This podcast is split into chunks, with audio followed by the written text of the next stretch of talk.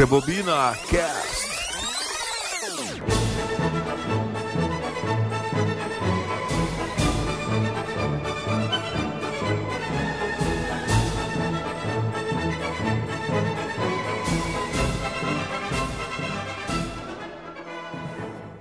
Certo, pessoal, chegando Rebobina, edição número 2, seu podcast de cinema.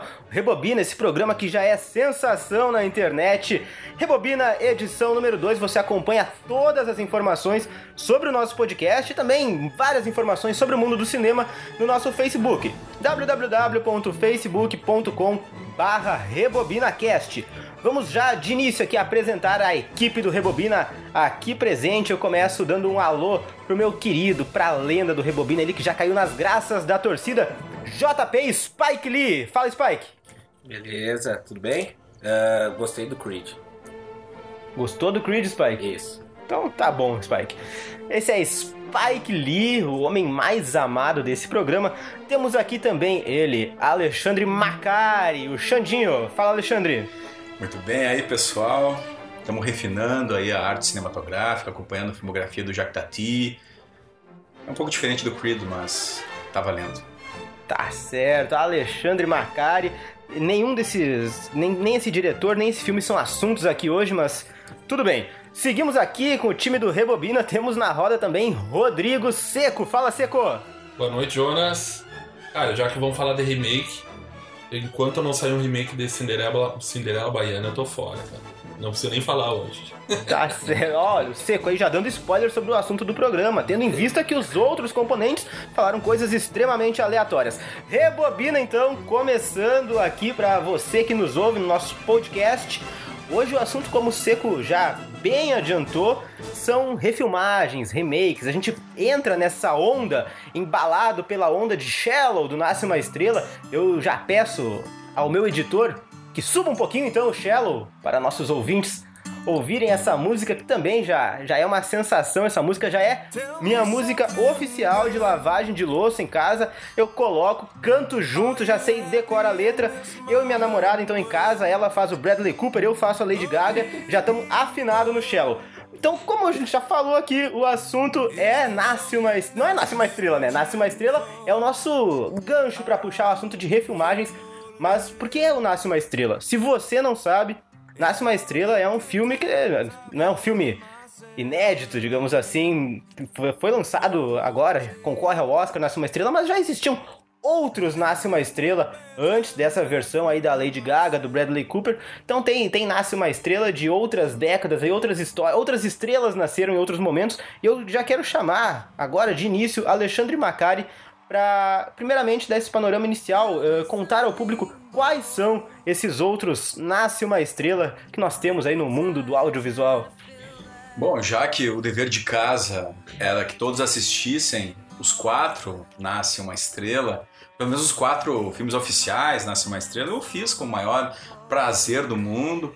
Foi uma experiência muito, digamos que me tornou mais humano, eu diria. Porque o filme ele consegue né, trazer elementos que são é, incríveis, assim. Se, se, a gente for cuidar mesmo, pessoal, tem Nasce uma Estrela todo ano. Né? Os filmes hollywoodianos, a maioria deles constrói a sua, a sua estrutura de, de, de temas calcada nessa trajetória de superação e, enfim, né, tornar um sucesso. Mas, né, como a, a, o dever era acompanhar os quatro Nasce uma Estrela, eu fui atrás é, dessa pesquisa arqueológica dos filmes e, primeiramente, que, que o, o, o interessante, na verdade, é que o primeiro filme Nasce uma Estrela nem se chamou Nasce uma Estrela e nem estava na relação dos filmes que nós é, deveríamos assistir. Porque o primeiro filme é, que tem como abordagem essa trajetória de uma mulher que quer alcançar o estrelato e alcança o estrelato na medida que encontra um homem de sucesso com muitos problemas e na medida que esse homem está numa descendente e ela começa o contato com ele e passa a ter uma ascendente, tornando-se um sucesso, foi tema de um filme do George Cukor diretor clássico do cinema hollywoodiano, em 1932, num filme chamado What Price Hollywood. Então, é, para vocês terem uma ideia, o próprio Nasce uma Estrela se inspirou, portanto, num outro filme que tem um outro título e que, né, afinal de contas, acabou depois se tornando uma espécie né, de, de, de, de refilmagens que foram feitas sucessivamente. Uma outra questão interessante é que muitas trajetórias de artistas hollywoodianos da década de 30 uh, e 40 também se baseavam em casamentos uh, que eram uh, realizados e que a, a, a mulher, muitas vezes, é, casava-se com um ator de sucesso e esse ator tinha problemas com alcoolismo, né? que também é uma abordagem que está presente é, nos quatro Nasce uma Estrela oficial. Né? Vamos colocar assim. O primeiro Nasce uma Estrela de 1937, do diretor William Wellman, diretor, inclusive já vencedor do Oscar, quando fez o filme. É, o filme foi indicado é, para várias categorias, e foi indicado a sete categorias, inclusive atriz, ator, atriz para Janet Gaynor e ator para Friedrich March. É, diretor, foi indicado a melhor filme também e venceu apenas a categoria, apenas não diria, né, mas venceu a categoria de roteiro uh, como história original. Então veja, o primeiro Nasce uma Estrela é uma história original. Os que vêm na sequência já são histórias adaptadas desse filme.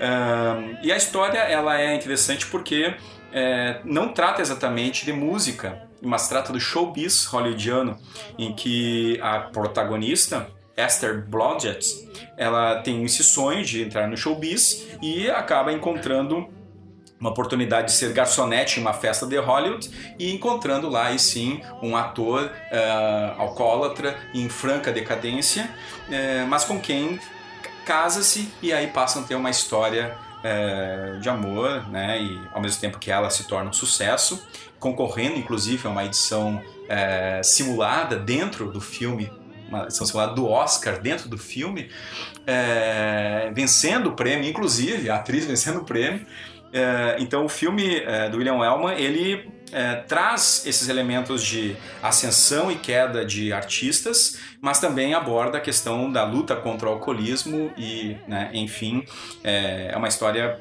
que depois acabou servindo de inspiração para uh, a obra seguinte, que foi adaptada em 54.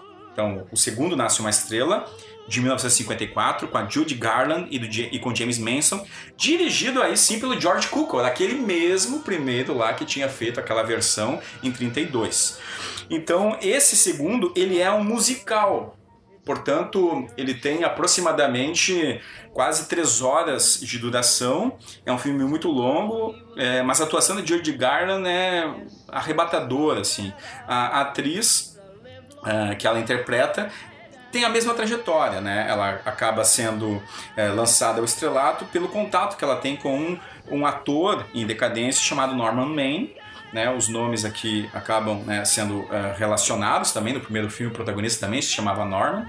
E aí, a partir disso, é a mesma história, né? O interessante desse filme é que tem uma passagem que eles dançam uma música brasileira no meio do filme. Como é musical, tem muitas cenas musicais, né? E aí tem ali uma musicalidade brasileira.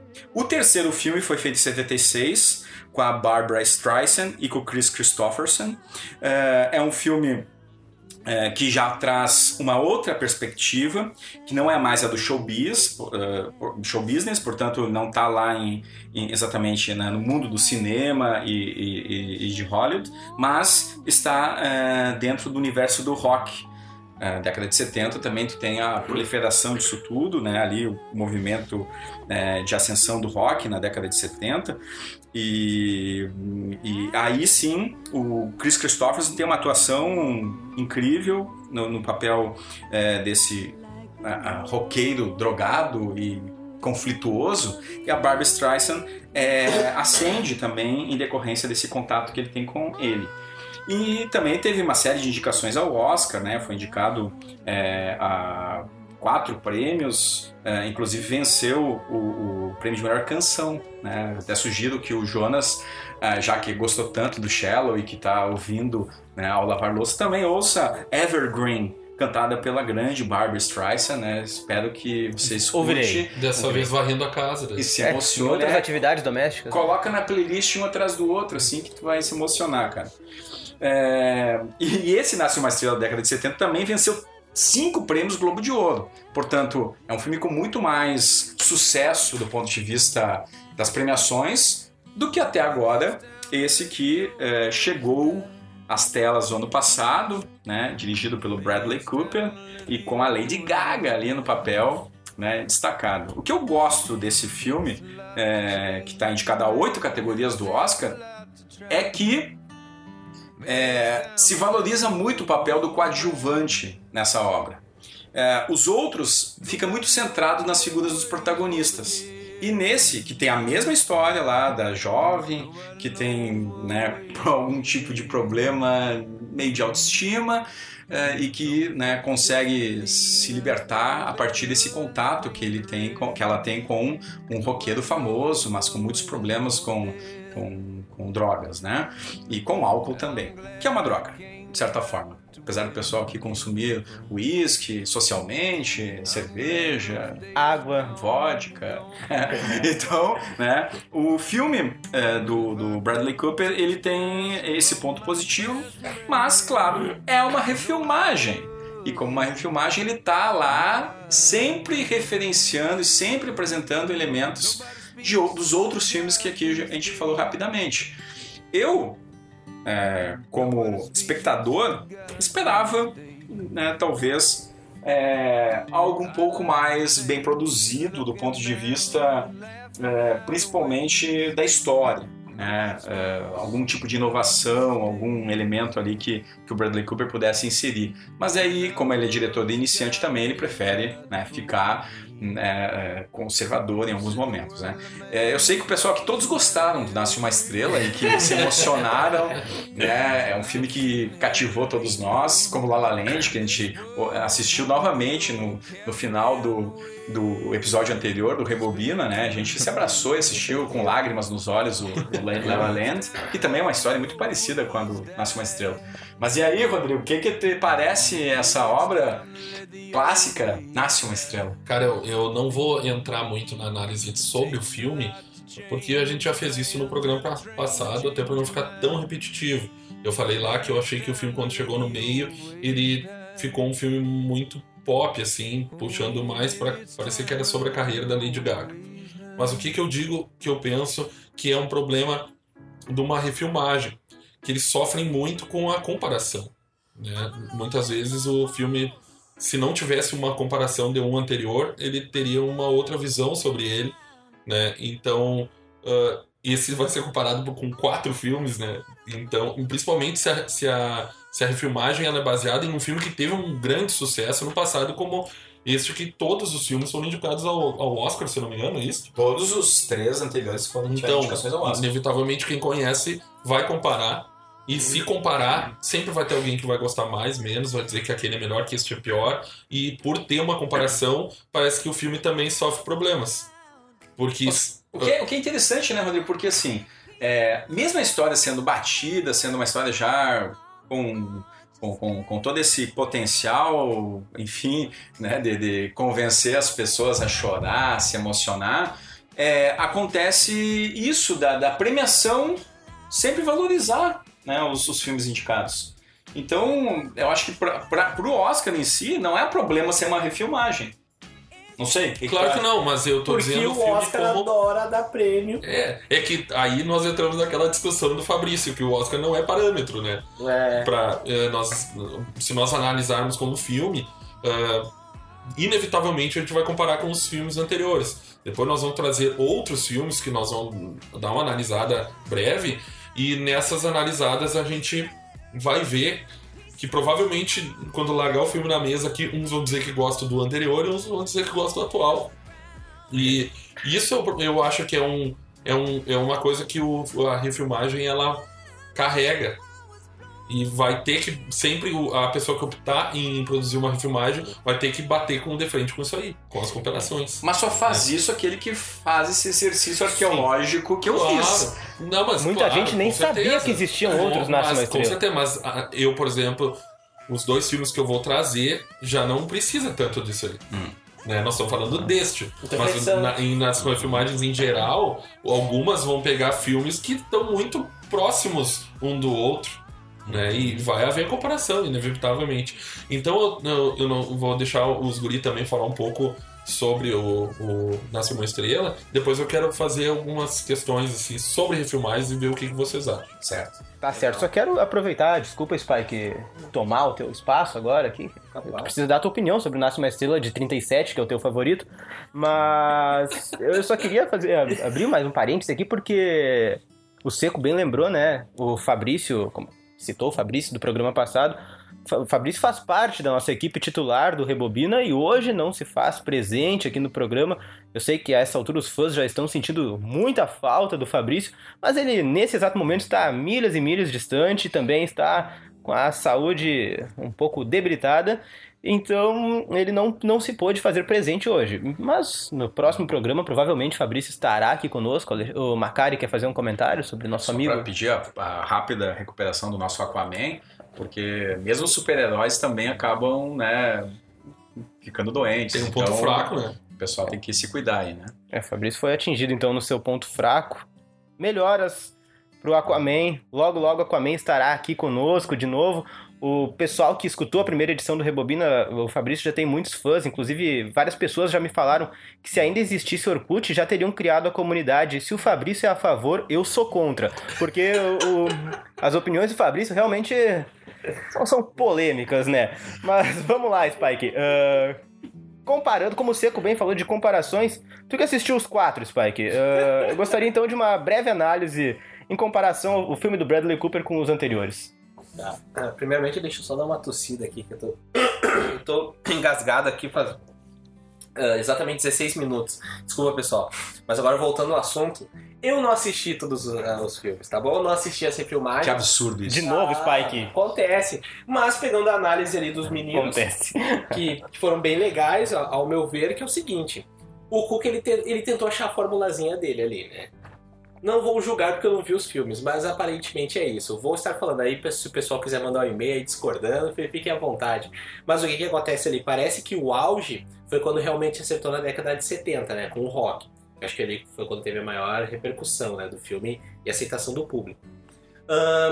Agora, só complementando, acho que o que o Macari falou, que a pessoa ela tem que fazer um estudo arqueológico ali nos filmes para poder fazer uma refilmagem, eu acredito também que ela tem que ter algo a ver, algum traço emocional ou, ou alguma identificação pessoal com o filme, que eu acredito que foi o que aconteceu com o Bradley Cooper, porque até onde eu sei, me corrija se estiver errado, pessoal aí nos comentários depois, ele é um ex-alcoólatra, quer dizer, acho que todo mundo que é alcoólatra acaba sendo a vida toda, né? Mas ele é um alcoólatra.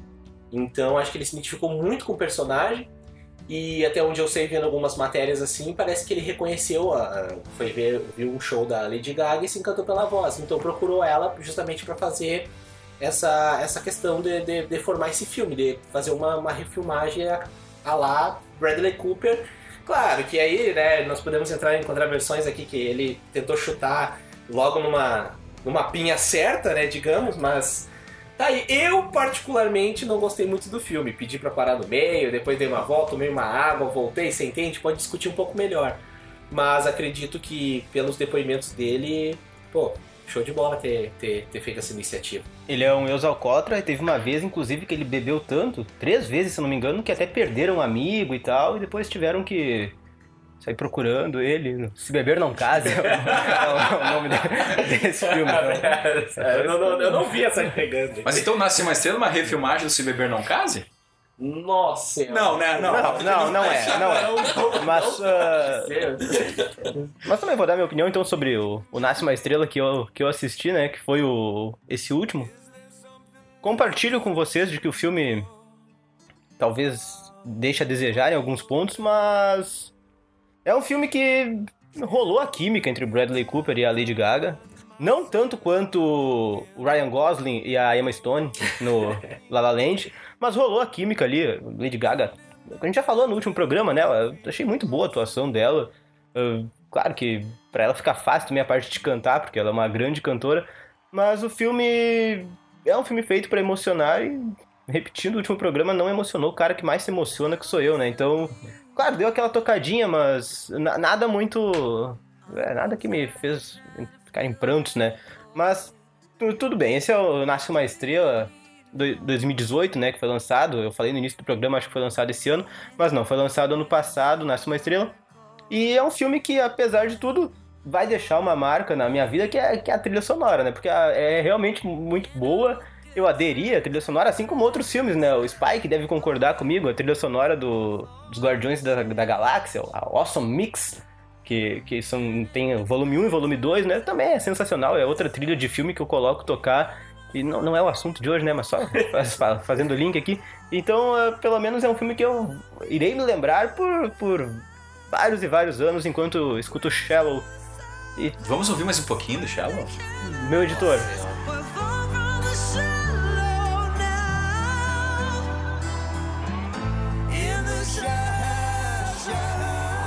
tá, Que bonito, né? Spike, Tá louco. É, Cho- Eu vi lágrima ali no Jonas, hein? no cantinho do olho. é bonito. Tem uma louça pra lavar aqui, Jonas. Quer botar a trilha sonora? Não, não, bom, tudo bem. O momento não, não, não precisa ser de lavagem de louça. Pode ser outros momentos também da vida pra escutar.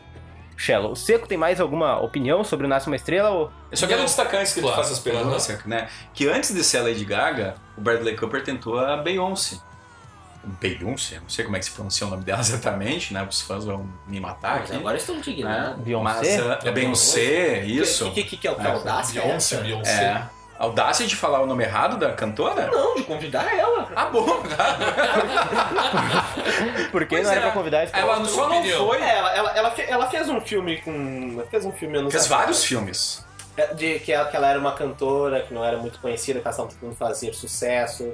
É, eu não lembro. Era um musical também. Musical. Mas. É já Dream- né? É, como é que é? Dream Girls. Isso, Dream isso, Girls. exatamente. Filme de sessão da tarde, gurizada, é recomendação. Mas a Beyoncé ela tem outros filmes já no currículo e tem uma trajetória maior que a Lady Gaga no cinema, por isso talvez ele tenha tentado ela e mas ela estava grávida no momento e aí sobrou para Lady Gaga. E aí aconteceu isso que o Spike falou aqui, né, dessa desse convite e, e dessa química que funcionou, que deu certo no filme. Ela já tinha atuado também, a Lady Gaga. É, sim, ela tinha feito American Horror Story, né, uma série. E, mas assim, eu quero só destacar que a- aqui a maioria, a maioria não, né? Os quatro aqui presentes são homens. Eu digo a maioria, portanto, né?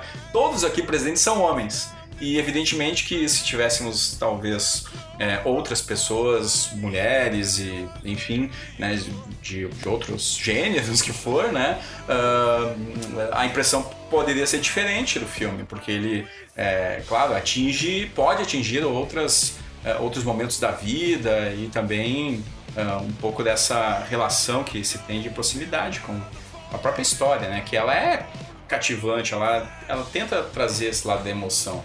E é provocativo isso. Eu acho que, que os quatro Nasce uma Estrela tem, e, mas eu ainda sou mais, é, para falar a verdade, do terceiro Nasce uma Estrela, com a Barbara Streisand e com o Chris Christopherson, né, justamente por essa mudança na perspectiva do roteiro, de sair lá do, do cinema ir para a música, e de trazer também é, essa pegada do período ali da década de 70. Então, né, se eu fosse sugerir para que as pessoas assistissem um filme desses aí, né, que assista o terceiro, né, Nasce uma Estrela. Mas só por mais que a gente tenha criticado aqui, eu gostaria de deixar só registrado que, no geral, é um filme que me agrada bastante, porque a trilha sonora, como a gente já destacou, é muito boa visualmente, é um filme ah, bonito, as partes dos shows são... O Spike não gostou da fotografia do filme, ele vai criticar, mas eu achei, eu achei bonito. Ah, as partes dos shows são legais, a construção do personagem do Bradley Cooper, a gente vê ele se deteriorando ali por causa do problema com o álcool dele, também é algo que a gente vai se, se apegando ao personagem e vendo quanto isso é o sofrimento, né, do, dele.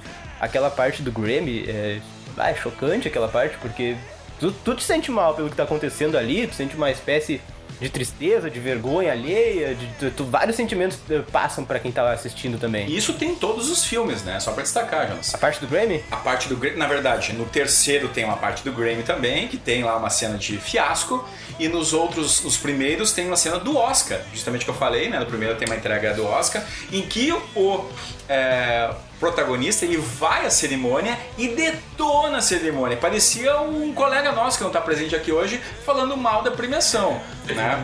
Mas eu só quero destacar que, que, que o Nasce uma Estrela, esse do Bradley Cooper, foi, passou no Festival de Veneza, tá? Então, mesmo que ele tenha essa repercussão no Oscar, ele participa de outros festivais. E, e colocar que o primeiro uh, Nasce uma Estrela vence, uh, concorreu, na verdade, ao Festival de Veneza também na época chamado Mussolini Cup. Então, que era o período justamente né, do, do fascismo na Itália, e Mussolini foi um grande incentivador do cinema. Então, é, fica o registro aí. Tu sabe o que eu mais gostei na tragédia do Bradley Cooper? O personagem dele? Que isso, pai? É que ele está perdendo a, a audição dele. Ah, é verdade, tem isso, é verdade, bem louco. colocado. Inclusive Sim. foi por isso que eu falei do Creed 2. Porque tem uma personagem que ela também tá no mesmo estágio, que ela é, quer ser cantora, ela, quer, ela vive a vida como artista musical e Stallone também quer fazer e, isso? e tá começando a ficar surda. Stallone canta no Creed 2? Não. a esposa de Adonis. Mas agora não vou lembrar o, o- Não vou conseguir fazer o gancho, mas enfim. Isso acho que foi o que mais me deu dó. Porque é a coisa que tu mais quer fazer e, e tu tá se afastando aos poucos. E não tem, não tem como voltar atrás. Pois é, né? Enfim. Enfim. Eu quero trazer ah, duas questões para vocês ah, que eh, são as seguintes. E ultimamente a gente tem notado que estão sendo produzidos muitos remakes, né? E eu queria saber de vocês. Ah, muita gente diz que é porque aproveitando principalmente os filmes de terror, de fantasia, a nova tecnologia para te dar uma nova, digamos, releitura, um filme que naquela época tinha, ah, foi produzido com pouco orçamento e hoje pode ser produzido com um orçamento maior. Ah, outra visão seria de que a, a indústria ela tá meio com falta de criatividade, meio sem coragem de arriscar, e aí tu vai lá onde uma- alguma coisa deu certo e aproveita aquilo ali para um, algo um, um caminho meio que, que sem medo assim, que ali pode ser que dê certo só porque deu certo no passado. Outra po- possibilidade seria de que tu mostrar o jovem aquilo que no passado deu certo e aí o jovem provavelmente que não gosta de um filme antigo ah, recebendo esse, esse novo nova visão mais atualizada e tal ah, vai gostar de assistir então eu tenho a minha opinião formada sobre isso e eu queria saber de vocês o que que vocês acham ah, sobre essas filmagens que tá essa onda agora ou é talvez até mercadológico aproveitando que que deu certo no passado, provavelmente vai dar certo agora, vai dar mais dinheiro. Né? Não tem objetivo nenhum, só do mercado. E aí, o que, que vocês acham? Tu, Macari, por exemplo. Olha, eu de fato a gente percebe hoje que tem bastante refilmagens, é, mas talvez pelo próprio fato da gente estar vivendo esse momento, né? E de não olhar o passado e ver que ah, no passado já havia várias refilmagens. O próprio Nasce uma Estrela teve quantas refilmagens que nós falamos aqui, né? Sim. E, e também teve muitas refilmagens feitas da transição do cinema silencioso ou mudo né, para o cinema falado. Então, é, é, falando de refilmagens, é, e, e, claro, estamos falando do The Hollywood, né, a gente poderia pegar aqui o cinema de outros países. Então vamos recapitular. Então, não agora, o sempre. Por que fazer uma refilmagem? Solta a transição do Rebobina e volta a fita que a gente mudou de assunto. Muito bem, por que fazer uma refilmagem? É, é uma pergunta né, que teria que ser feita para os produtores, mas eu acredito que tu já tenha destacado um pouco isso. Uhum. Tem, é, em se tratando de Hollywood, claro que tem a questão da segurança do estúdio e o dinheiro que ele vai investir no filme e o retorno que esse filme vai dar. Né? Tendo uma história que já é conhecida e que é, possa instigar as pessoas a ir ao cinema para ver novamente, com artistas é, famosos, com cantores, né, com cantores que participam é, do, do, do, cenário musical. A própria Barbara Streisand, né, ela era do teatro, Broadway, enfim, e também da música. Então a, a, a, a gente vê que, que tem esse ponto que, de segurança dos estúdios. Agora, criativamente, eu acredito que tu até pode fazer uma refilmagem desde que tu não, fica, não fique preso exatamente àquele filme que você está referindo-se. Então é aí que está o problema. Quando tu fica muito preso ao filme, tirando um pouquinho para cá, um pouquinho para lá, é, é, não é uma refilmagem, digamos, interessante, né? Pra falar um, um termo bem tranquilo, assim, pra não Mas desqualificar não os vai- filmes, né? Mas daí não, tu acha que não diferencia refilmagem de versão? Ou uma fil- refilmagem já é uma versão? Eu acredito que uma, uma refilmagem já é uma versão, de Já certa é uma forma. nova versão da, de É, uma mesma uma- história. uma- pode ser uma atualização, Ah, né? Porque, de fato, é, aí, claro, a gente pode começar a trazer alguns Claro, filmes lógico. aí, Mas- né? O próprio... Só para ter uma ideia, Ah. né? O que que é, o que que é uma, uma, uma refilmagem que é inspirada em livros, por exemplo. É, muitas vezes o, o- o cineasta ele adapta um livro para o cinema, depois vem um outro cineasta adapta o mesmo livro, mas aí já tem um filme feito. É o caso, por exemplo, do Ben-Hur, né, que tem três versões para o cinema e também versão para série de TV e versão para filmes feitos para TV. Então a primeira versão do Ben-Hur, só para ter uma ideia, é de 1925, adaptado do romance do Lew Wallace dirigido pelo Fred Niblo para o cinema. Então é um filme silencioso, né, que tem uma série de ino- inovações interessantes para o épico da década de 20, no cinema silencioso. E depois vai ser lá em 59 a grande versão do Ben-Hur que todos vão lembrar, com aquela cena de corrida de quadriga, com Charlton Heston, né, remando sozinho, Que homem. que homem, né? Remando sozinho, de não mostrar a face de Jesus Cristo no filme. Ou seja, tem toda uma pegada bastante de respeito ali pela, pela história é, da cristandade ali presente, do, do, Cristo ali presente, né? E a versão mais nova, essa de 2016, que tem o Jack Houston, o Morgan Freeman, mas vamos destacar, tem o Rodrigo Santoro fazendo o papel de Jesus Cristo, né? Ah, tem essa. tem uma série de mudanças em relação é, às outras versões, pela tecnologia, os Claro. efeitos visuais, mas também por né, ter uma, uma, uma conclusão do filme diferente da versão do.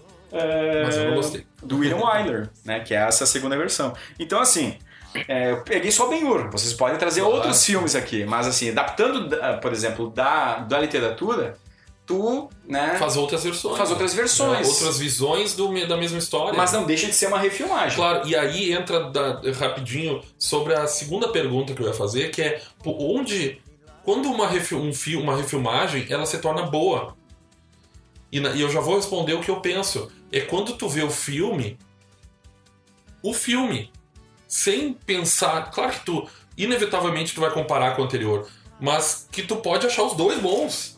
E tu pode ver que o filme ele é bem produzido, que ele tem um bom roteiro, que ele tem, apesar de ser uma nova versão, ele te agrada. E daí ele não importa que ele é uma refilmagem, ele é muito bom. E tu não precisa também comparar ele com outro, tu pode ver ele com um filme isolado. Eu acho que aí ela se torna uma- um bom filme. O problema é quando tu compara demais. E aí ela. E aí, se tu comparar demais, tu vê que ela é extremamente inferior ao outro. Quando uma refilmagem ela consegue se tornar sozinha ali, eu acho que daí ela se tornou uma boa refilmagem. É que eu acho que ela vai acontecer quando chegar nesse ponto que tu falou, Seco, de que o estúdio quer, quem sabe, pegar um novo público de uma nova época de uma maneira atualizada. Aí sim, quem sabe esse novo público vai olhar dessa forma individual pro filme. Mas quando é um filme que a gente já, já tem alguma certa identificação, conhece, olhou no passado, com certeza vai ter esse caráter nostálgico e a gente vai querer comparar. Talvez vai até olhar o novo filme só porque olhou no passado e gostou bastante desse filme. Eu vou trazer um exemplo também aqui que é que para mim é um exemplo péssimo de refilmagem, horroroso, mas porque tem essa característica nostálgica também e esse apego, que é o Jumanji. O filme lá da década de 90, Spike gostava muito também, né, Spike? Um monte. Eu sei. Ah, então, esse filme ah, é um filme que me marcou bastante. Eu olhava milhares de vezes durante a minha infância com o Robbie Williams e que jogava o jogo de tabuleiro lá, os bichão saíam pela rua e era muito legal.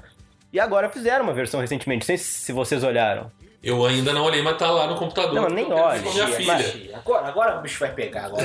Se o Spike falar que gostou, pô, Mas tu sério. olhou o anterior? Olhei, Ah, claro. Até o Zatura. Tu, o O Spike- Zatura, tem o Zatura, não. Será que não, o Zatura não, não pode se dizer que também É uma, era uma... continuação espiritual, né? É, porque o Zatura é igual, cara. É igual o, o, o, o Jumanji primeiro, só que no espaço. É. Né? Isso, isso não, não, pra não quem não viu o, o, o Jumanji antigo, ah, um, um grupo de crianças encontra uma caixa de um tabuleiro de um jogo antigo que ah, as ações do jogo elas viram realidade. Então aparece ah, elefantes que invadem a cidade, ah, aranhas gigantes e tal. E os, os Atura é no espaço da mesma situação. Tudo que acontece no jogo acontece no espaço. E agora o novo, ele se passa no computador, É, o atualizado. novo é, é isso aí, atualizar. Um jogo de computador. Trazer isso, aí quando, quando a gurizadinha vai pro jogo, eles têm que escolher. Escolhe o personagem, transforma no The Rock e É tal. que tu não entende, é que E a aí- estrela não tem mais. Daí agora O- quem pegou foi a Ubisoft.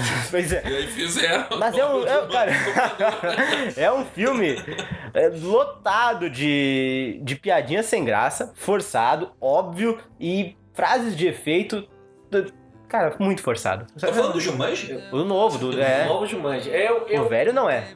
eu, eu, eu, Não a memória que eu tenho. eu concordo com o Brothers e discordo também. Com quem, Spike? Com o Brothers. porque é o seguinte, porque é o seguinte. Eu não gostei nada do filme. Do velho ou do novo? Não, do novo. O velho eu amo, está no meu coração, heart. Mas, mas, eu acho. Eu, eu não dispenso ele, sabe? Eu entendo quem gosta. Por quê? Porque eu acho que pra mim, pra fazer um remake, tem que entender o espírito do filme. Eu acredito que o novo Jumanji ele entendeu o espírito do filme, sabe? É, é- é uma aventura. ah, tinham coisas na época do jovem dos anos 80, jovem dos anos 2000 pra se identificar, e eu acredito que tem muita coisa pro jovem se identificar de hoje, no filme de hoje. Como, por exemplo, tá muito em alta, tá muito em hype, digamos, a questão da nostalgia dos anos 80. Então nada melhor do que botar um videogame ali, sabe? Aí o que que acontece? As, as personalidades que estão ali, quem era Robbie Williams na época dele? Era uma personalidade. Era um quebra-galho pra tudo. Tu sabia que o Robbie Williams estava ali, era um filme bom. Quem hoje a gente sabe que bota um filme pra vender? The Rock. Exatamente, quem é que tá no filme? The Rock. Eu, Mas, eu, eu entendo isso, mas sabe? não necessariamente o filme é bom, Jack. Black. Não, não, aí eu concordo com isso que eu digo. Até porque ele fez terremoto também. Horroroso. É, o filme, o filme não é bom, mas eu, eu, eu entendo. E, e, assim, agora pegando o teu gancho, dizendo um filme que acho que foi meio polêmico. Polêmico assim, o pessoal que amava o filme e teve eh, uma difusão assim no grupo. Que foi A Bela e a Fera.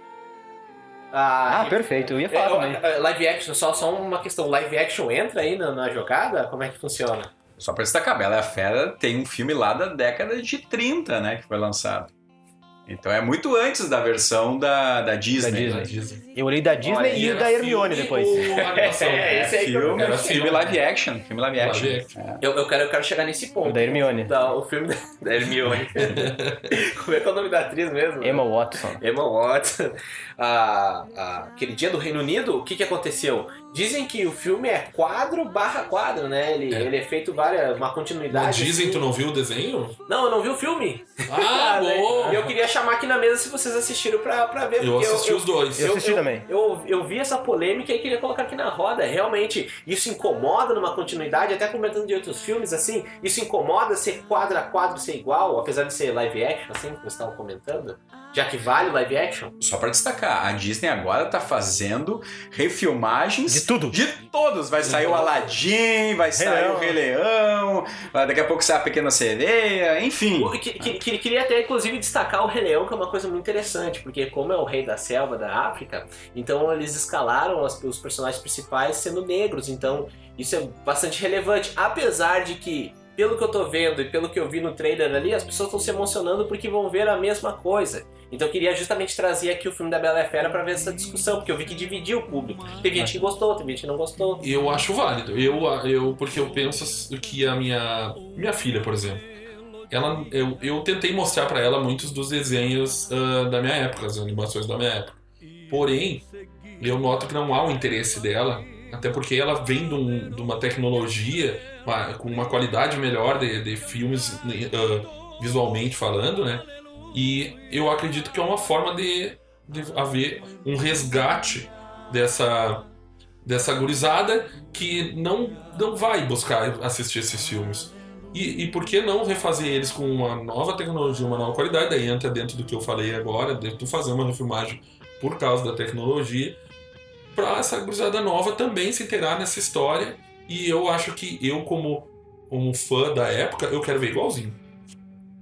Tanto Eu- que o que eu não gostei da Bela e a Fera foi o que mudaram, Hum. entendeu? Ah, entendi. Eu concordo plenamente com você. Eu acho que não só pra filha dele, pra, pra nova geração, esse filme é pra geração antiga também, que eu e muitos da minha idade tem o Rei Leão como aquele filme que machucou o coração na infância, sabe? A gente se, apegou, se apegou Chorou, né? Obviamente. É, e, e aí, eu também espero ver o filme, se for quadro a quadro, eu não me importo, porque eu vou ver o leãozinho ali com os pelinhos, sabe? Vontade de fazer carinho e tal. Vai ser, é um negócio. Tá lindo. Se a gente vê o trailer, tá lindo. E eu, eu, sinceramente, eu tô ansioso pra ver e, e pra ver a mesma história. Pra, eu quero ver o Timão e o Pumba, como é que eles vão ficar, cara, em, em live action. Eu não vou falar live action porque o Spike fica brabo, ah, porque o bicho não tá ali atuando. Então, que termo que eu uso, Spike? Só pra seguir meu raciocínio. CGI? CGI? CGI, tá.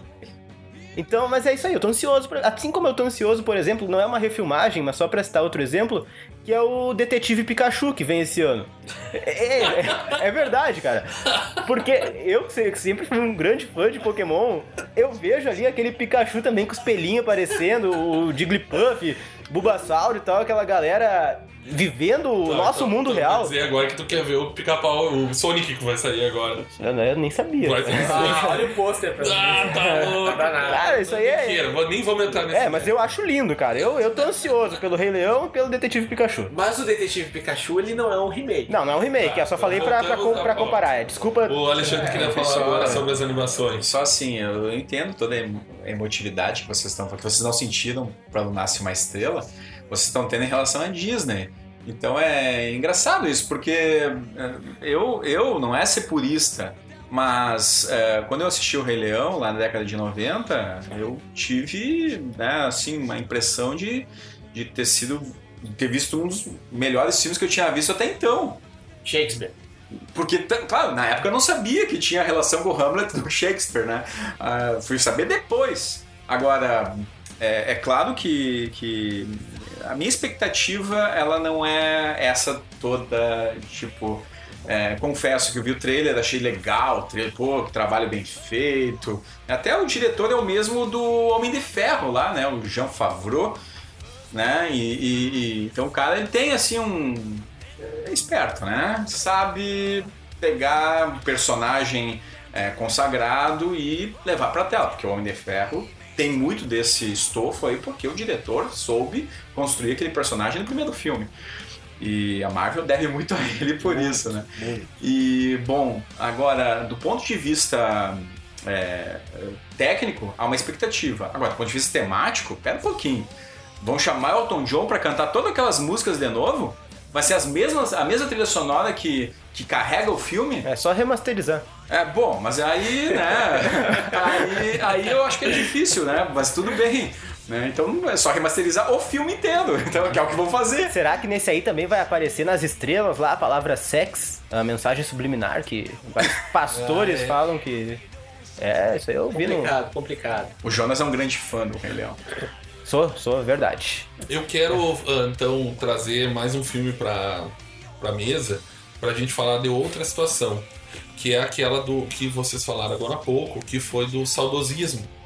Que muitas vezes quando tu curte mais a, digamos, a primeira, é porque tu- quando tu viu a primeira, tu teve a surpresa daquela primeira, tu gostou daquele filme, e tu vai ver a segunda, tu já vai com aquele pensamento da primeira e tu inevitavelmente faz a comparação e, e, e dá o saudosismo.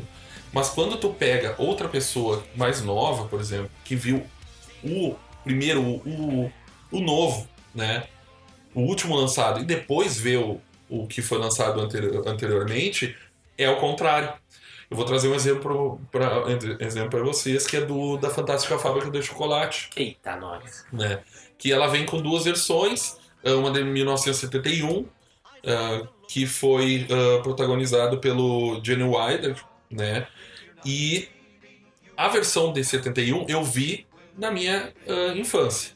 E era o meu- um dos meus filmes favoritos, se não era o meu filme favorito na minha infância. Vai cantar a musiquinha? Mas. William- Não, essa é do novo. Dumba, dumba, dumba. Olha Ó, só. ouve, ouve um pouquinho aí, ouve um É. pouquinho aí. Ah, ah.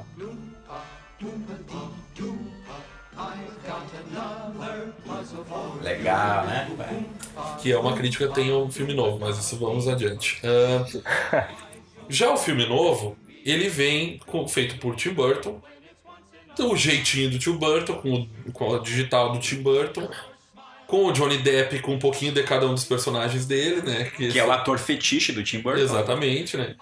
E, claro, com toda a tecnologia que tinha no momento, então se tornou um filme com visual impressionante, assim. E eu gostei das duas versões. Eu, esse é um caso que eu gosto das duas versões. Uh, porém, tem o saudosismo da primeira. A minha filha viu comigo e a minha sobrinha viu comigo, que a minha filha na época 2000 e eu mostrei para ela 2010, 2011, ela tinha uns 7, 8 anos, e a minha sobrinha tinha uns 14, 15. Uh, quando a gente viu juntos, as duas amaram o atual. E depois eu mostrei o anterior. A minha filha dormiu e a, e a outra se despedeu também. Então, depende, entendeu? Da, de, da, da vibe do momento. O filme foi feito para um público atual e o anterior acaba se tornando digamos, mais desinteressante. Então, isso é um caso também que acontece com o remake. E eu acho que uh, o saudosismo está muito nisso aí. Talvez a gente, se não tivesse visto o anterior e vai ver o primeiro e depois ver o anterior, não sinta tanta. Goste tanto do, do, do primeiro, entendeu? Mas essa é a mesma expectativa que vocês estão tendo em relação ao Rei Leão. E a mesma expectativa que a gente está tendo com relação ao Nasce uma Estrela. A gente não viu nenhum. Mas eu não duvido a gente gostar do último. Tu gosta mais do terceiro. Mas nós talvez não gostar do, do último. Mas eu acredito que esse movimento é legal também, de, de tu olhar o novo, sem, nem, nem sem sabendo que existe o velho, como a gente não sabia do Nasce uma Estrela, e depois dá vontade de olhar mesmo, ver de onde é que veio essa história, uh, pegar as referências e tal. Eu, eu, imagino que seja. É, mas porque eu fiz isso com a Fantástica Fábrica de Chocolate também, eu olhei primeiro o, o, o novo, porque eu, eu, eu sou um tanto quanto mais novo que os demais aqui da mesa, né? Tô cercado de idosos. Mas. Uh, é quase como tu ler um livro e depois tu vai olhar o filme, sabe? Pra. Faz sentido essa comparação? Não sei. Mas é tipo isso, tu vai pegar ali depois o. Tu viu o, que tu, o que tu já sabia. Eu vi primeiro o novo, depois eu vi o, o antigo. E qual que tu gostou mais? Eu gosto dos dois, cara. Ah, eu achei, tá. achei, muito legal os dois filmes. É um filme bem legal mesmo. É, é que eu acredito que eles são diferentes. Essa opinião foi eles são diferentes, excelente, né? Bem legal. personagens e abordagem. Porque o primeiro ele, ele foca mais no Charlie. O filme inteiro foca mais no Charlie. O Willy Wonka é quase um coadjuvante. No segundo, eles focam mais no Willy Wonka. O Charlie se torna o coadjuvante. Por quê? Talvez porque era o Johnny Depp, estava em alta na época, né? E o, e o Willy Wonka do, do, do primeiro, cara, até passava meio que um medo na gente. Ele tinha um, um, um, um sarcasmo, assim, um ar de psicopata Parecia que ele às vezes ficava feliz com o que acontecia com as crianças.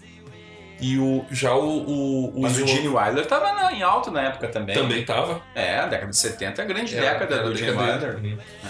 É, então, uh, e no de agora a gente vê que o Johnny Depp, ele é um. Parece que eles tentaram mostrar um Wonka incompreendido, assim, com problemas de família, e então ele é meio, meio problemático por causa disso. E ele não. ele é. é meio bobalhão. Mas é isso que eu não gostei do filme. É. é não vou nem é comentar. Gente, tá. Não vou nem, mas é, é justamente isso. Mas disse que foi mais fiel ao livro. Eu não li o livro. Bom, tu, tu leu?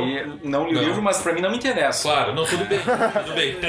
que é uma outra discussão. Até claro. discordar do Jonas no sentido assim, que tu lê o livro claro. é, é uma é. reação. Quando tu vê o filme é outra reação. Isso, eu quis dizer, é uma reação diferente, mas eu, eu acho legal o momento de tu. A comparação tudo que, é injusta. Tudo aquilo que tu criou na tua cabeça tu criou de uma forma diferente, depois tu vai olhar na tela e, a, e, as associações que a cabeça cria e tudo isso eu acho muito eu acho legal quando, quando a pessoa materializa tudo aquilo que Pode. tu já tinha criado antes na literatura, sabe? Pode ter isso, é. de tu, a partir do filme, ir lá se interessar pelo livro, isso é legal, porque motiva, inclusive, a própria ideia das pessoas lerem. É, mas eu falei o contrário, quando tu lê o livro, depois tu olha o filme. Certo, né? mas eu, eu, eu, eu, já sou daquela filosofia de que filme é filme, livro é livro e cada um na sua. Isso. Ainda que, ainda que uh, muitas vezes o diretor queira fazer mais fiel ao, ao, livro de forma equivocada, né? Uhum. Tem que entender que é uma outra arte, que tem uma outra linguagem e por aí vai. Uhum. Em todo caso, é, o Seco destacou já aí a minha crítica em relação ao.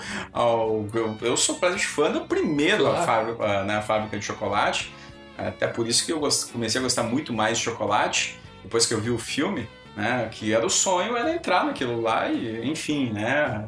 É, E quem não abriu o Todo- todo chocolate Quem não abriu, o, né? um bilhete dourado. Quem não abriu, ou, ou, né? Depois começou a sair os, os chocolates com, se- com, lembra, com surpresas, É né? isso. Então, é bem- Mas e foi ligado a isso? Não sei se foi, não, É. não pesquisei. mas- Se foi, foi bem inteligente. É, até acho que antes já tinha, Uhum. né, mas é, aí tem que pesquisar bem. Mas assim, todos os filmes que a gente está destacando aqui, só para colocar, são refilmagens de filmes é, hollywoodianos ou norte-americanos por Hollywood. Né? Que é um ponto que, que é interessante, que eu acho que tem muitos filmes, né? Eu fiz uma relação, até mandei pra galera assistir todos os filmes antes do nosso encontro aqui. Mandei com muito tempo de Detalhe, antecedência. ontem à Ontem. tardinha. Eu só vou. Eu sei que o Alexandre. O Macari, né? Tá louco pra mudar de assunto, eu vou só. Gente, É, vocês têm é, que entender uma coisa, assim, ó, vocês que vão ouvir nossos podcasts seguidamente. Não precisa Uma explicar. coisa Não precisa Nada, não tem explicar. Macari, ele tem 65 horas no dia dele, nós não. Nós não é. Quem explica demais, né? Aí que Eles tá. precisam saber o filme disso. não precisa explicar que o cara tem problemas com a família. Podcast também não, galera. Então, uh, antes que ele. Antes, funciona assim. antes que ele, que ele mude o assunto, porque eu já senti a maldade, eu sei pra onde ele quer ir, a gente Não, já tem. eu ia pro Eu Martin Scorsese. sei, eu sei pra onde você Tu vai. não gosta do Martin Eu Scorsese? gosto, mas eu só quero aproveitar esse gancho antes que tu mude. Tá louco pra mudar, cara? Eu conheço a figura. Tá, então vamos lá. Só mais um, mais um exemplo desse movimento aí que a gente olha primeiro mais recente, depois é muito legal olhar o antigo. É um outro filme que resulta de livro, mas nesse caso eu não li o livro, embora seja um livro que tenhamos que ler, acredito, porque é um grande clássico. Mas eu olhei esses dois filmes graças ao meu querido Capital? Xandinho. Não. Os Miseráveis. Os Miseráveis, cara. Eu também olhei, primeiro. Eu não sei de que ano é. Não, não tenho quase. 35, né? É, Depois eu olhei esse que tu. ob- Obrigado, né? A gente, nós somos obrigados a olhar por Alexandre. E olhei, gostei, cara, gostei muito. Achei sensacional. ah, olh- eu não olhei todos. Acho que tem mais versões ainda do que só essas. Eu olhei. eu até vou botar na minha lista aqui, olhar as outras versões dos Miseráveis. Mas agora, Alexandre, pra- quiser fazer um comentário sobre os Miseráveis, eu sei que é um filme que tu gosta muito, depois partir pro Scorsese. Eu gosto, eu gosto bastante do- dos Miseráveis, é, principalmente da versão essa primeira aí, com Charles Lawton, né? Grande, grande atuação. E mas é, de todo não, né, não acho que é problemática o musical, né, que, que foi feito mais recentemente com a Anne Hathaway, O Wolverine. com o Wolverine, Tem uma versão do- Jackman. Tem uma versão de 35, uma de 52 e a última. Isso, ah, é, tem uma que é francesa no meio Ficou disso uma no aí. meio aí, então. É, então é, eu acredito que, que, que são, são, é uma história, claro, baseada lá no, no Vitor Hugo, né? E aí o pessoal já conhece, meio, meio sem ler o livro, já conhece a história, né? E, mas aí vai como o cineasta constrói isso a partir da linguagem cinematográfica. Eu acho que Os Miseráveis, o musical, é, tu pode até não gostar de musicais, mas, Mas eu gosto. É, não, sim, tu é fã, começando por La La Land. Né? Mas, mas, é, a- a- é, mas assim, ele constrói a história com música, com diálogos musicados, que é, que é muito interessante. Não, necessariamente vai ser um bom filme, porque os diálogos, os atores podem não entregar aquilo que o diretor quer, né? E acontece isso um pouco nesse, nessa versão do Tom Hopper, né?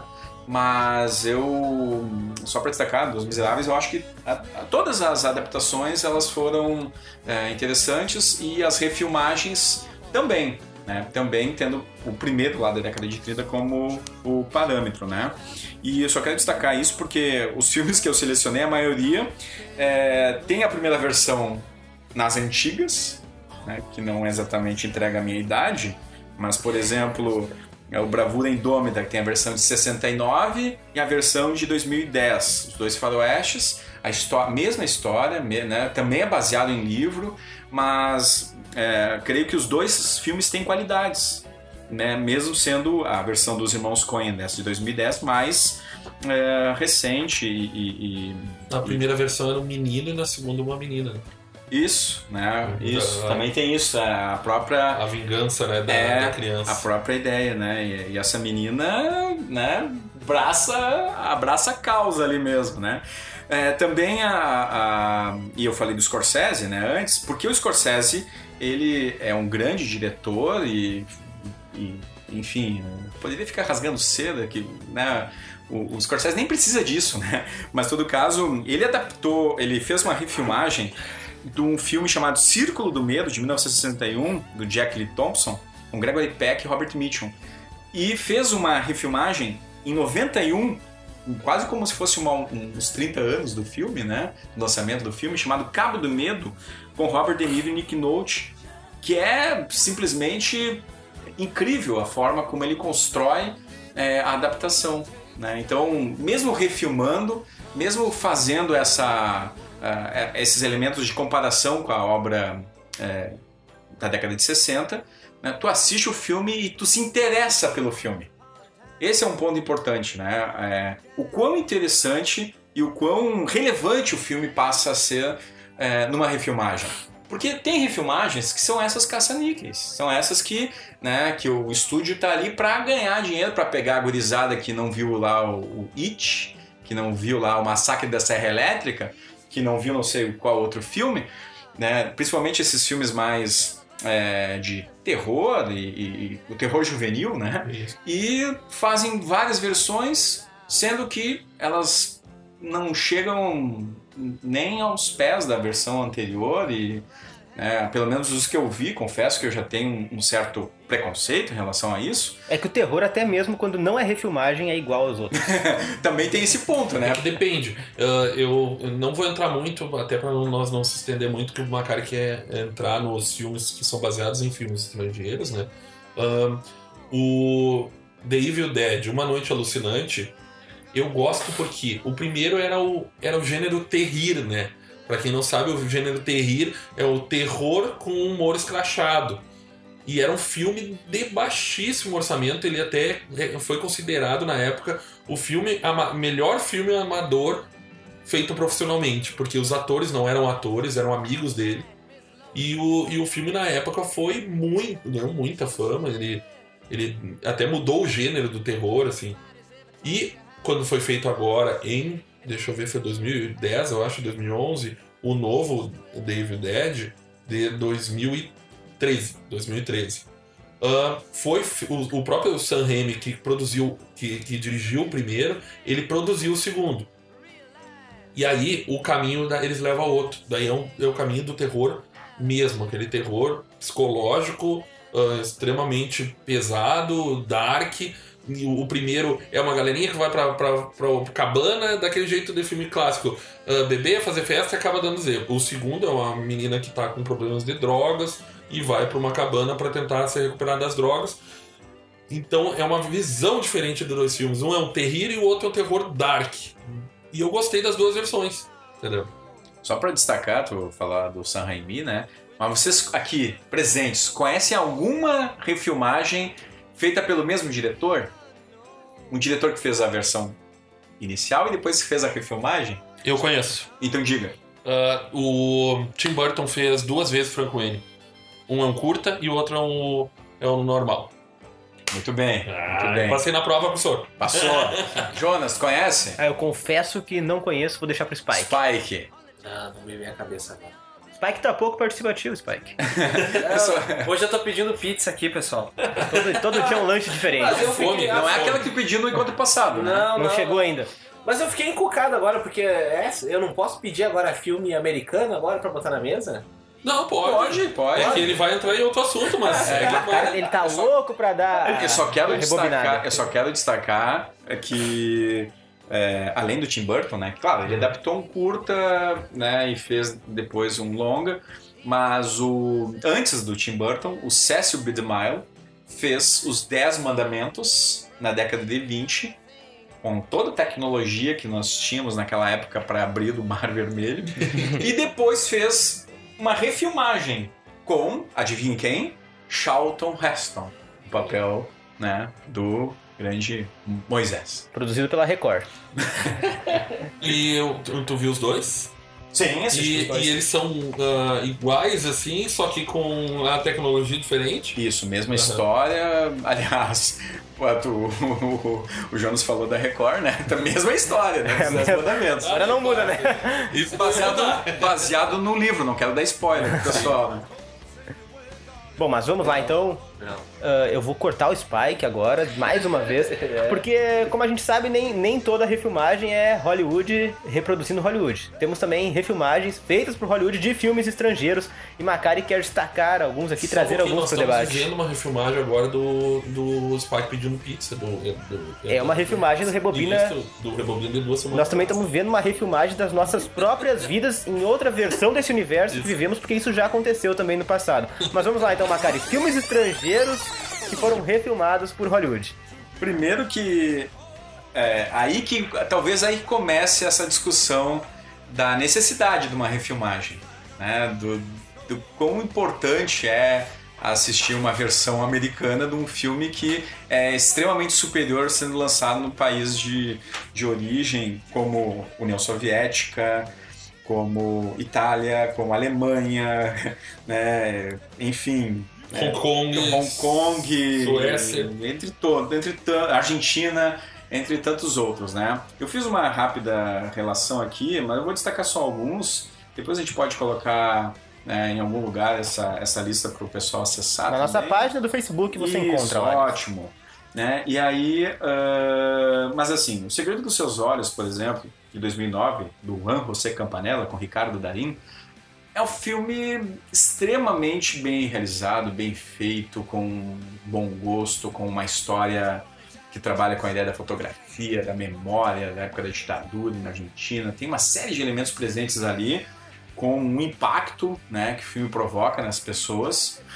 E o filme é de 2009. E em 2015 já sai uma refilmagem atualizada para os Estados Unidos, chamado Olhos de Justiça, do Billy Ray, com a Julia Roberts e com a Nicole Kidman, ah, que é extremamente, diria, desnecessária. Descartável. Descartável, né? né? Porque a, a- a história argentina, ela tem um sentido e um motivo da sua realização. Essa aqui é mais para inserir um contexto americano, que é, talvez seja para os norte-americanos entenderem, é duvidar da inteligência dos norte-americanos, mas em todo caso eles estão fazendo o filme para eles mesmos, né? E então eu acho que, que aí está um exemplo de, de ah, adaptação. E veja, do ponto de vista cinematográfico, o filme não é tão ruim, esse Olhos da Justiça. Agora, a ideia, o conceito, a inspiração e a paixão que o filme argentino tem, esse filme não tem. Mesmo com ótimos atores, né, Julia Roberts, a Nicole Kidman, Chiwetel Ejiofor, né, com atores renomados, mas esse filme não tem. Então falta alma pro filme, já que o Jonas falou do que a nossa vida, que é os espíritos e tal, né? Falta alma para alguns filmes. É, só para destacar também, tem outro que, que eu. E aí, pessoal que gosta de, né, de, de histórias de amor, assim, vai me detonar, né? Mas eu sou fã do filme, e é também uma homenagem aqui a um grande ator alemão que faleceu recentemente. Eu sou fã do filme chamado Asas do Desejo, de 1987, do Wim Wenders, com o Bruno Ganz, né, que é esse ator que, alemão que, que faleceu ah, recentemente, né? O filme, ele, ele tem todo um cuidado estético, narrativo, é, com uma linguagem cinematográfica presente, uma história com anjos presentes, né?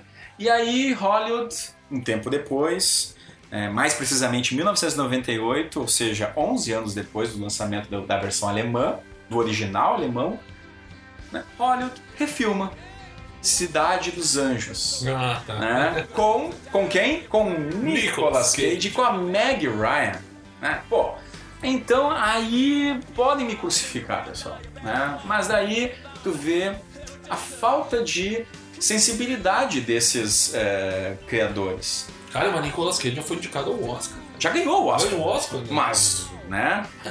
Vamos, vamos aqui adotar o critério Fabrício de que o Oscar não representa. Não é uma premiação séria, Não gente. é uma premiação. Você É. deixou de ser há muito tempo, desde 1927 deixou de ser séria.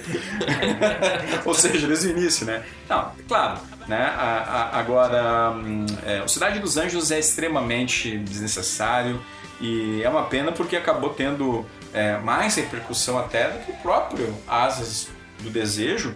é, que acabou ficando, né, que sendo, mesmo sendo original, acabou ficando em segundo plano aqui, porque as pessoas assistiram Cidade dos Anjos. Então, Então eu coloquei esses dois. É, poderia ter colocado, falado de, de outro, só para destacar que, é, que está saindo no Brasil agora uma versão do Intocáveis, que é o filme francês é, com a Marcy e o François Cluzet, é, que é uma história muito muito legal, né? Acho que Esse- o Spike é, assistiu, esse- se o pessoal esse- assistiu o filme francês. Acho que- que todo é. mundo assistiu. Todo mundo viu esse filme. E aí, aí que tá, todo mundo viu esse filme. E adivinha o que que Hollywood fez? Refilmou, né? Vamos fazer uma nova versão. Então, o Harvey Weinstein, né, que foi acusado até na época que o filme ia sair, é, justamente quando estourou o escândalo lá do assédio sexual que, enfim, ele fez com diversas atrizes, é, é o produtor executivo, é o produtor do filme. E aí o filme que é com Bryan Cranston, com a Nicole Kidman, é, acabou sofrendo um atraso no lançamento, vai sair no Brasil agora até. O filme vai se chamar Amigos para Sempre. Até o título no Brasil é uma referência a uma música que já existe. Então, né, pessoal, eu, olha, sinceramente, eu tenho lá a desconfiança, nem sei se eu vou assistir esse filme. Agora, só para antes de passar a palavra para vocês, que vocês estão ansiosos por falar, né? Tem duas refilmagens que são que eu considero interessantes, Prefere as refilmagens? Que não é que eu prefiro as refilmagens, Mas eu curtiu os filmes. prefiro os dois, acho que, Aham. que foi legal, né? Ah, e uma até é bem problemática, que é uma é, a refilmagem que o Scorsese fez, é, chamada Os Infiltrados, que é de Muito 2006, que ele fez uma refilmagem de um filme de Hong Kong, se eu não me Que engano. também diz que é muito bom. Conflitos. Internos, que é um filmaço. Mas, claro, a maioria assistiu Os Infiltrados, Claro. né? O Scorsese, ele valoriza mais a questão eh, da atuação ali dos personagens, né? Enquanto que o outro filme, ele tem uma, uma, uma abordagem mais no, no assunto, na, no conflito lá, no tema, né? Então, acho que os dois têm eh, qualidades. Eh, e, eh, até para fazer aqui uma referência que o Fabrício nos, nos lembrou em outro momento, né? Do La GT, que é um filme, eh, um curta-metragem francês do Chris Marquet, de 1962, que é um, é um filme feito em tipo fotomontagem eh, e tem mais um pouquinho mais de 20 minutos de filme e fala sobre o período lá da- do perigo de uma explosão nuclear e tal eh, e da viagem no tempo. E foi feita uma refilmagem eh, chamada Os Doze Macacos, em 1995, Que do Terry Gilliam, muito. com Bruce Willis, que as pessoas, aí que está, as pessoas nem sabem que foram do sabia, fiquei AGT. sabendo hoje. Mas porque, inclusive, assim, é inspirado, né? O, o se inspira naquela ideia e produz uma obra de qualidade, com uma ótima, com uma ótima, um ótimo Aquele timing, final daquele atuações. filme ali, a cabeça. Então, para destacar, agora, a maioria das refilmagens de filmes eh, estrangeiros são né, caça-níqueis. Ou, ada- ou simplificar para o americano entender, Uhum. tá? Então, para o norte-americano entender. Sim, eu trago duas rapidinho aqui que são baseadas em, em, em parte em filmes estrangeiros. Eu vou, eu vou sempre trazer alguma coisa de terror que eu gosto muito. Então eu vi primeiro, essa foi um caso em que eu vi o estrangeiro primeiro e odiei depois quando eu vi o americano, não precisava nem ter visto, que foi Hack, que eu vi o primeiro, que ah, de 2007. E quando eu vi Quarentena, meu Deus, não sei pra que fizeram aquilo, cara. O REC me surpreendeu, eu vi totalmente despretensioso e gostei muito do filme. E quando eu vi Quarentena, cara, esse foi o legítimo filme pra pegar dinheiro. E um outro que eu não vi o anterior, ah, mas eu gosto muito da versão hollywoodiana, que é ah, Deixe-me Entrar. Não sei se vocês já viram Ah, eu assisti o. que é até a história bem legal, assim, se tu for ver, pro... ele não chega a ser um filme de terror, assim. É da menina que é surda e o cara fica fazendo a pressão por fora da casa. não. Errei completamente o filme, mas Errou, esse filme tem na. Netflix. É bom, galera. Errou. É um filme de terror Deixa-me bom. entrar, é assim, ó, é um menino num condomínio. Não tem nem ideia. Ó, ele, ele é um menino num condomínio, meio sozinho, que acaba fazendo uma amizade com uma outra menina que também é bem reclusa, assim. Só que com, com o decorrer do filme ele descobre que ela é uma vampira. Ah, faz sentido. Aham. O vampiro E tem que ser aí- convidado, né? E aí ele. O, o filme inteiro tem esse drama, porque ela se muda de cidade em cidade com o pai dela, porque eles acabam matando pessoas e tal. Então, o filme é bem bom. E ele é baseado num filme francês. Sueco, desculpa, um filme sueco. Já Olha viu o aí. sueco deste? Qual é o título? entrar. Não, Não. não vi. É, esse eu não vi também, mas é outro filme de terror baseado em filme estrangeiro. Não sei se vocês querem comentar alguma coisa sobre isso, Guris. Não, só fazer a, errata que o filme que eu acabei me intrometendo aí na vida do Seco e citando de forma errônea se chama. Bem, achei aqui, ó. Rush! A morte ouve. É, é esse o filme. É esse aí, cara, o, o filme é legal. A, a, a menina lá, ela é surda. E ela é uma escritora e tá escrevendo ali o negócio. E. E aí tem um carinha que é assassino, que mata a vizinhança dela ali pela janelinha, só que ela. Ele não, ela não escuta, né? Daí.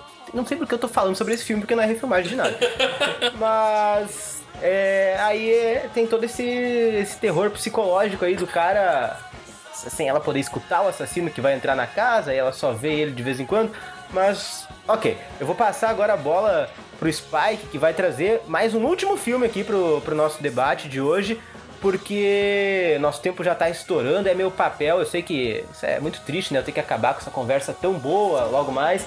É, Como eu já diria, qualquer pessoa que quer ir embora fala o papo tá bom, o papo tá legal, mas a gente vai ter que ficando por aqui. Spike, não precisa ser filme estrangeiro refilmado pro Hollywood. Traz qualquer refilmagem aí que tem na tua cabeça. Vamos deixar o Spike voar como um pássaro livre nesse programa. Vai, Spike. Primeiramente eu queria pedir desculpa pro pai Arnold, porque eu não vou poder falar de Predador. Estou me podando pelo tempo, mas tudo bem, vamos lá. Então fala do Godzilla, Spike. Vamos falar o que interessa, vamos falar de Godzilla. Eu Estou triste que meus colegas aqui Ainda tá na pauta. cara. Ainda tá na pauta. Eles fugiram, eles, eles fugiram, eles se negaram a falar. Não, nós deixamos O pra ti. Porque a gente nuclear. sabe que tu sabe falar melhor que nós sobre ele. Godira. e é só isso que eu tenho pra falar. que nem eu- Não, se alguma coisa, se alguém quiser complementar, até. Uh, Godira, então, é um filme. Segurando o microfone, Spike. É? Ah, que- ah, as pessoas trouxeram informações aí das suas cabeças aí com um pendrive, agora estou meio perdido, mas. Godira, até onde eu sei, é um filme japonês. ah, da onde tem uma simbologia muito forte do qual os americanos simplesmente deturparam. Que nada mais é do que a bomba Hiroshima e Nagasaki. Aquela dupla que fez um estrado no Japão. Ahn, o diretor ele quis Fez um trazer- estrago, tu tá sendo bem calmo, né? Ah, estou, estou, é que eu estou tendo pouco tempo aqui para ser. Não, vai, vai fundo, sutil, Spike. Vai lá. Tranquilo, Spike. O tempo é todo teu, Spike. Depois a gente corta. Mas Godira ah, diz que criou um impacto no cinema que as pessoas não conseguiam compreender, elas se sentiam mal, extasiadas, e é justamente o que o diretor queria trazer. E agora, como nós vemos como reflexo, os americanos, como acho que foi o Seco que tentou, eh, que acho que o Seco Macari que, que comentou que, que os americanos deturpam tentando trazer um novo significado, e, Go- e Godzilla nada mais é que um cereal na caixa, um desenho animado que passa nas, nas manhãs animadas de, de, de, de- segunda a sexta.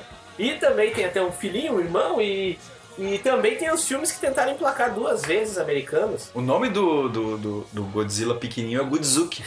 Meu Deus do céu. Depois dessa eu fecho meus comentários aqui.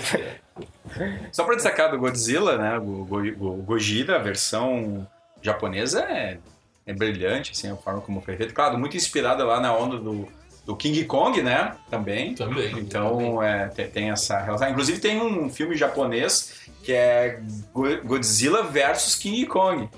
Então, tem a luta deles, né? Então, inclusive, tá pra sair, eu acho que uma versão mais recente. Uma refilmagem. Uma então, refilmagem. né, Disso aí. É legal quando coloca esses personagens em confronto. É, assim. faz um cross... Um crossover, vai ter um programa. Programa Rebobina Tá, Crossover. e daí né? vai ter depois Mas o do Godzilla versus King Kong versus Cloverfield. E olha aí, ó. Deve ser monstruoso demais o negócio. Adorei, adorei. Só pra colocar aqui a, a, a versão do Roland, Roland Emmerich, né? Que foi a, a, a primeira hollywoodiana, vamos colocar assim ali, né? É, é muito... é, digamos, desnecessária, assim, pela forma como foi feita, né? É, fazer uh, aquela cena no Madison Square Garden e... Enfim, é um- uma sequência de, de coisas desnecessárias. O próprio Matthew Broderick lá, que tá no, no papel... É o do Ferris Bueller? É, o o Ferris Ferris Bueller nem lembra que ele tá curtindo a vida doidada, É. né? Ali ele tá, né, pagando mico a doidado. E já a versão mais recente do Godzilla, eh, que é com Brian Cranston, inclusive me, esque- me fugiu o nome do diretor agora, isso que eu revi há pouco tempo.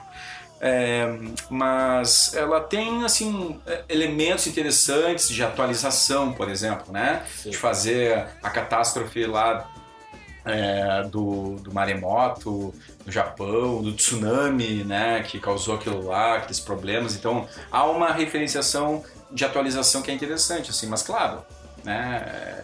É, é difícil se deslocar daquela imagem é, paterna. Vai ser japonês. lançado este ano mais uma sequência desse. Mais um? Godzilla. Dia 31 de maio de 2019. E é com a, a menininha do Stranger Things. Isso, isso, isso.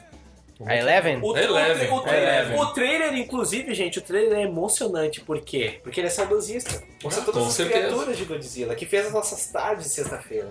É de sexta- Olha o que eu falei, nas nossas tardes do SBT. Exatamente. Ok. Bom, pessoal, eh, eu sei que é, é meu papel aqui acabar com essa bagunça, ser chato, terminar esse papo que tá tão legal hoje, mas não se preocupem, todos terão tempo para suas considerações finais. Fiquem Posso? Posso? Posso? daqui a pouco, Alexandre Macari. considerações. Terá, terá seu tempo, tudo tem seu tempo nessa vida, até Spike teve o tempo dele hoje. Então vamos lá, eu quero só lembrar você que nos ouve que você acompanha todas as informações do Rebobina pelo www.facebook.com barra RebobinaCast, nossa página do Facebook. Tudo ali, então você acompanha novidades do mundo do cinema e também novidades sobre esse podcast que você já aprendeu a amar. Então, tá acabando o nosso programa. Eu gostaria de agradecer aqui a presença de Rodrigo Seco, deixar o espaço para ele falar o que ficou entalado na garganta, o que faltou falar. Seco, muito obrigado pela participação de hoje. Cara, gostei muito. Ah, quero só dar um rapidinho aqui alguns outros filmes que talvez vocês não saibam. Ah, Eu Sou a Lenda é, é um remake. Um, Onze Homens e um Segredo é uma lenda. É, é né? Este é um remake. Um, Sete Homens e um Destino é um remake. Ah, Guerra dos Mundos é remake. Então, vários filmes que a gente assiste aí às vezes nem sabe. É isso. Boa noite, galera. Valeu. Valeu, Seco. Pode ser bom dia, pode ser boa tarde também, né? A gente nunca sabe que hora você está escutando o Rebobina Cast. Alexandre Macari pediu a palavra. Quem pede aqui no Rebobina ganha a palavra, nem que seja com certo atraso. Vai lá, Macari, tuas considerações finais. Bom, já que a censura aqui ela voltou a ser instituída, controlando o tempo, parece uma refilmagem de períodos históricos brasileiros e argentinos e uruguaios e de outros países, enfim. Mas eu quero só dizer que um programa como esse pode ser refeito também. Né? Então a gente pode fazer uma, um remake, um remake dessa versão aqui do, do Rebobina, se é que já não é um remake, você está escutando e, enfim, isso pode parecer meio loucura, mas né, eu me lembrei agora do 12, né, dos 12 macacos e me veio uma série de coisas assim de tempo, espaço e, e é uma coisa bem, bem louca mesmo, mas gostei do debate, gostei do, do nível da- das considerações, né, considero o melhor ah, filme ah, refeito é, Nasceu uma Estrela? Não.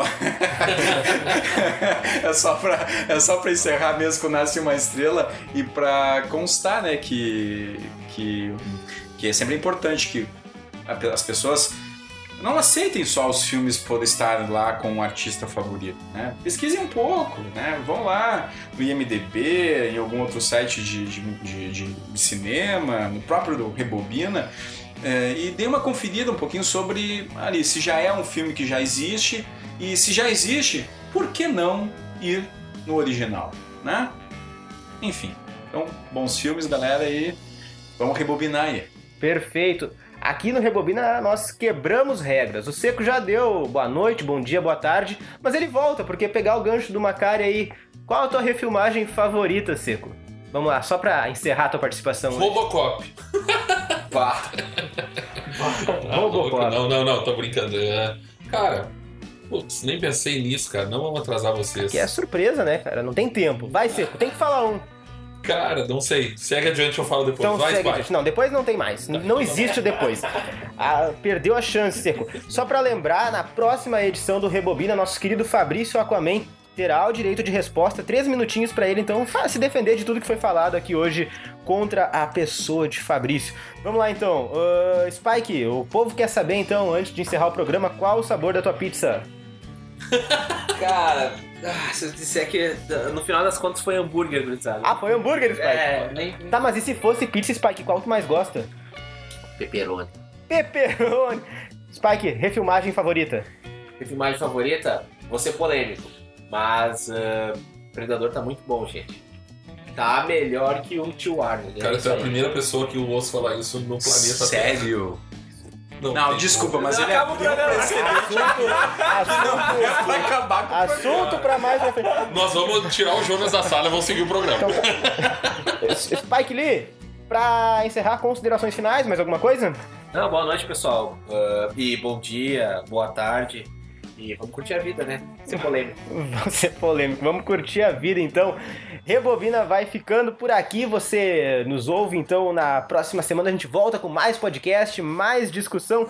Lembrando de novo, www.facebook.com barra RebobinaCast. Sobe o Shallow aí, editor, que a gente tá indo embora agora. Todo mundo pra casa do Spike comer aquela pizza de pepperoni caprichada. Vamos lá então.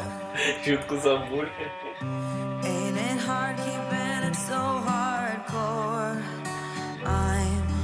Falling. In all the good times, I find myself longing for change. And in the bad times, I fear myself